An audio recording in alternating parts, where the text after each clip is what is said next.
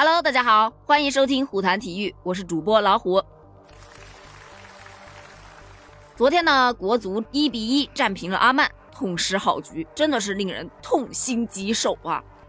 战后啊，最让人们意难平的就是李铁在第六十六分钟换下骆国富和徐新的这个迷之操作呀。于是乎呢，就有很多的球迷，还有不少的媒体朋友啊，对主教练李铁是口诛笔伐。不过呢，李铁好像并没有受到多大的影响啊。嗯，他发了一条朋友圈称，昨天早早的睡了，一觉醒来收到太多的信息了，感觉从来没有这么多人惦记着我。谢谢朋友圈里所有给我和国家队加油和鼓励的人。抱歉，就不一一回复了。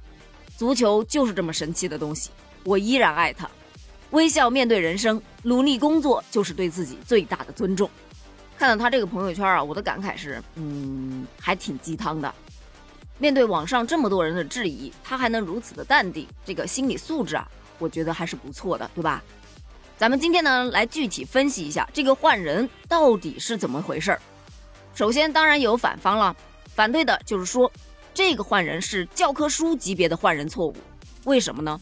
从专业的足球教练员的角度来说的话，首先，教练员换人第一个原则就是。不要在领先的情况下率先换人或者轻易换人。你看啊，在下半场第六十七分钟的时候，国足是仍然领先的，场面虽然略有被动，但是并没有出现什么明显的漏洞。所以啊，这个也是网友讨论的比较多的一个点。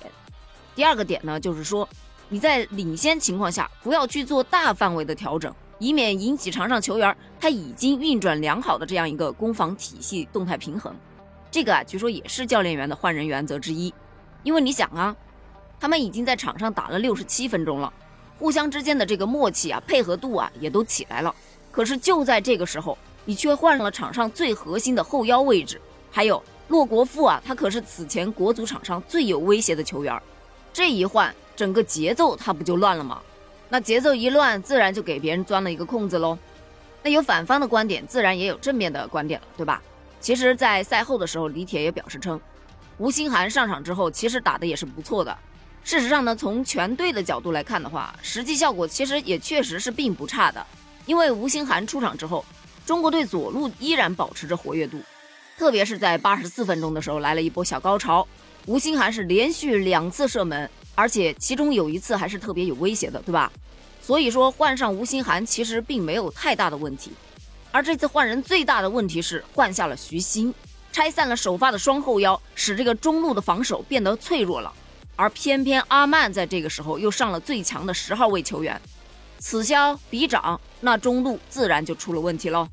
然后咱们再来说说阿曼的这一个进球，他这个进球来自于一个角球，你去看的话，你会觉得这是一个非常偶然的机会进了这么一个球，但是事实啊，似乎并不是如此。在赛后呢，有媒体人就采访了国足队员，而国足队员表示的是，对阿曼的这个丢球其实是被对方给设计了。他们说啊，在那个进球角球发出之前，阿曼是围着我们的门将的，但他们从围门将到撤出来，改变角球战术，用了非常快的时间去做了一个切换。说白了就是说，阿曼的角球计划从 A 计划变成了 B 计划。我们针对两种计划其实是有不同的破解策略的，但是。对方突然的切换，让他们应变时一下子乱了，那么直接后果就是禁区内人盯人出现了问题，导致禁区内的混乱，最后丢了这一个球。说白了就是说，这一个角球是让对方给设计了，让他们去打了一个时间差。咱们的队员啊，还是缺少了那么一点临场应变的能力啊。但这个能力还真不是一时半会儿能够培养得出来的，只能慢慢来呗。这不在昨天晚上。国足是在沙加训练场进行了对阵阿曼队后的首堂训练课，而这堂训练课当中，昨天比赛中首发的这些队员在场上是进行了一些慢跑啊、牵拉呀这种恢复性的体能训练，其余的球员则是进行了较高强度的技战术训练和对抗训练。可以说呀，目前全队都已经积极投入到对阵澳大利亚队的比赛当中去了。说到澳大利亚队啊，其实，嗯，李铁还是能够绝处逢生的。因为澳大利亚的主帅被迫启动了 B 计划，这个是怎么一回事呢？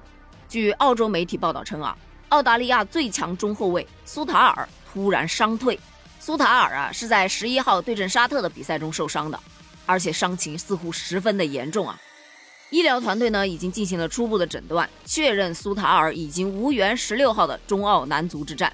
你想想，苏塔尔是亚洲区域表现得最好的中后卫啊，那么他一伤退，澳大利亚的主帅就不得不去改变阵容。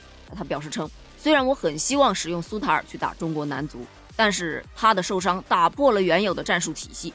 接下来我们要组建全新的防线来应对中国男足的前锋。我们想要完成的任务是在中澳对决中击败中国队，再次拿到三分，然后去过一个完美的圣诞节。其实这个消息对于中国队来说真的是一个还蛮好的消息。虽然说吧，澳大利亚的实力确实是比阿曼队要强，但是吧，就与阿曼队的这场比赛来看的话，骆国富、阿兰、吴磊和张玉宁他们建立起的这个化学反应好像还不错。如果说能够详细的制定好战术，特别是换人这一趴啊。相信呢，国足还是有机会的。希望李铁还能够带领队伍绝处逢生吧。毕竟啊，接下来的每一场比赛都是生死之战。对于退无可退的中国队而言，真的只能倍加珍惜这剩余的五场比赛喽。就像骆国富说的那句一样，我们会战斗到底，绝不放弃。所以说呀，国足虽然是进世界杯只剩下了理论的可能，但是理论的可能，它不也是一种可能吗？关于这件事儿，你是怎么看的呢？欢迎在评论区跟我一起探讨一下。评论区见，拜拜。